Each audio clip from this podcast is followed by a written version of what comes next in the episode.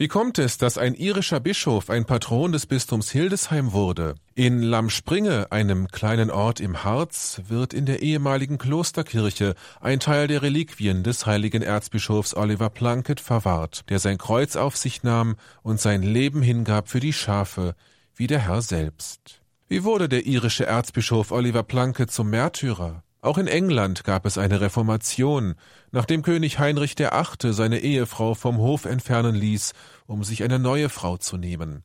Da der Papst diese neue Vermählung für ungültig erklärte, brach der englische König mit Rom und erklärte sich selbst zum Oberhaupt einer Kirche von England, der anglikanischen Kirche. Es begann eine Zeit der Katholikenverfolgung, und auch die nachfolgenden Machthaber über England und Irland waren nicht zimperlich, wenn es galt, die sogenannten Papisten auszurotten. In dieser Zeit wurde Oliver Plunkett am 1. November 1625 in Loughrow in der Grafschaft Meath in Irland in eine adlige Familie hineingeboren.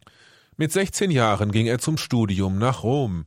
Recht früh erwarb er den Doktortitel in Theologie und wirkte 25 Jahre als angesehener Priester und Professor in der ewigen Stadt. In dieser Zeit flammte die Katholikenverfolgung im englischsprachigen Raum erneut auf. Als der Bischofsstuhl von Armagh in Irland nicht mehr besetzt war, entschied sich der apostolische Stuhl, Oliver Plunkett zum Erzbischof dieser Stadt zu erheben und ihn zudem zum Primas von Irland, also Vertreter des Papstes, zu ernennen. Um kein Aufsehen zu erregen, wurde die Zeremonie am 1. Dezember 1669, dem ersten Adventssonntag, in aller Heimlichkeit in der Bischofskapelle von Gent in Belgien vollzogen. Sodann segelte der neue Erzbischof inkognito auf Umwegen nach Irland. In den ersten drei Jahren seiner Amtszeit von 1670 bis 73 konnte Erzbischof Oliver Plunkett relativ frei wirken. Er fand tief zerrüttete Kirchenstrukturen vor. Die meisten Diözesen hatten seit fast einer Generation keinen Bischof mehr. Die Katholiken dort waren, um ein Wort Christi aufzugreifen, wie Schafe, die keine Hirten hatten. Unermüdlich zog Oliver durch elf Diözesen, um das Firmsakrament zu spenden. Er nahm Strapazen auf sich, die selbst unter heutigen Bedingungen kaum zu bewältigen sind. Zugute kam ihm seine besondere Persönlichkeit. Er galt als Diplomat und pflegte gute Beziehungen zur englischen Obrigkeit. So gelang es ihm, nicht nur die führungslose Kirche in Irland zu einen, sondern auch in politischen Fragen Frieden zwischen der irischen Bevölkerung und der englischen Obrigkeit zu schaffen. Das Friedensabkommen, das Oliver vermittelte, vergleicht einer seiner Biografen sogar mit dem historischen Karfreitagsabkommen von 1998, das entscheidend zum Frieden in Nordirland beigetragen hat. Durch seine guten Beziehungen zur Politik gelang es ihm, in der Stadt Drogheda eine von ihm finanzierte Schule zu errichten, auf der Jungen und Priester unterrichtet werden konnten. Zuvor hatten die Engländer katholische Schulen in Irland verboten. Doch der Wind drehte sich wieder. Um 1673 begann eine neue Welle der Katholikenverfolgung in England. Das hatte auch für Erzbischof Oliver entscheidende Konsequenzen. Die gerade errichteten Schulen in Drogheda wurden kurzerhand wieder geschlossen.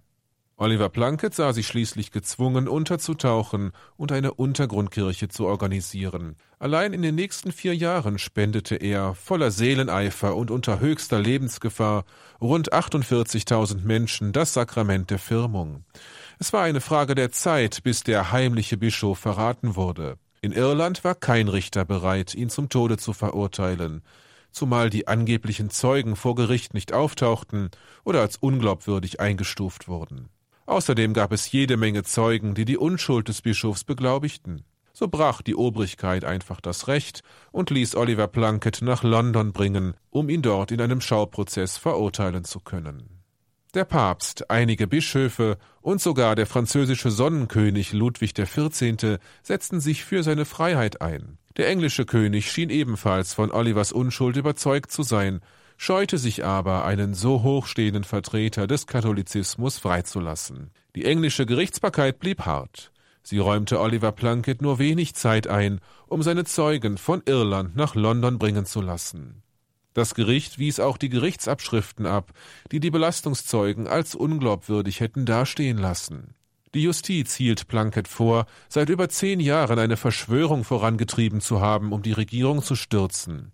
Dazu sagte Plunkett vor Gericht Ich kann nichts anderes tun, als beteuern, dass Ihre ganze Klage nichts als das offenbarste Lügengewebe ist.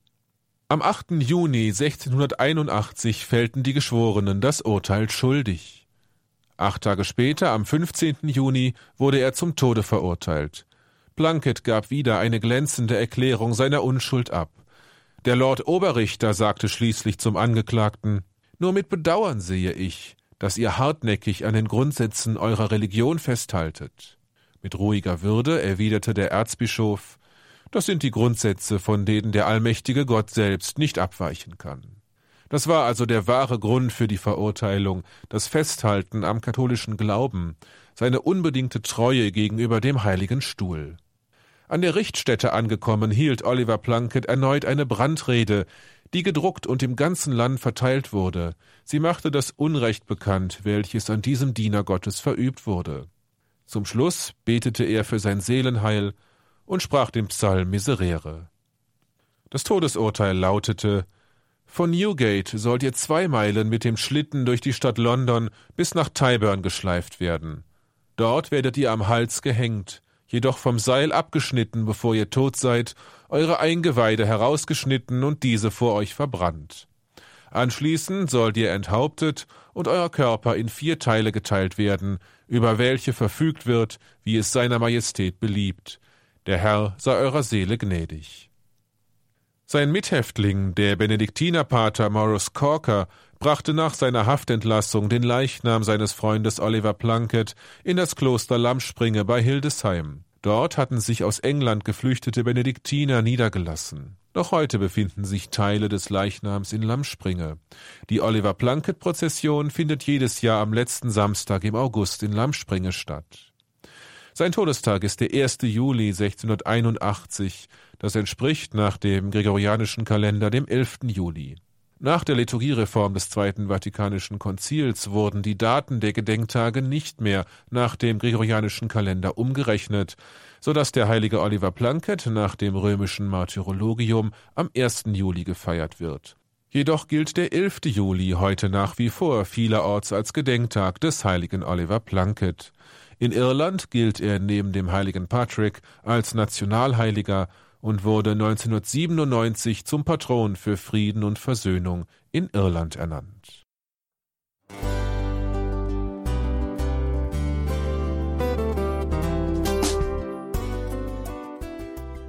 Liebe Zuhörerinnen und Zuhörer, vielen Dank, dass Sie unser CD- und Podcast-Angebot in Anspruch nehmen. Wir freuen uns, dass unsere Sendungen auf diese Weise verbreitet werden. Dieser Dienst ist für Sie kostenlos. Für uns ist er allerdings mit einem nicht unerheblichen finanziellen Aufwand verbunden. Deshalb sind wir für jede Spende dankbar. Alle Bankverbindungen unserer Spendenkontos können Sie über unsere Homepage horeb.org unter dem Menüpunkt Spenden einsehen. Dort besteht auch die Möglichkeit, online zu spenden natürlich nach den neuesten Sicherheitsstandards. Sie können diese Informationen auch bei unserem Hörerservice unter der Telefonnummer 08328 921 110 erfragen. Ich wiederhole die Rufnummer 08328 921 110. Vergelt's Gott für Ihre Unterstützung. Ihr Pfarrer Kocher.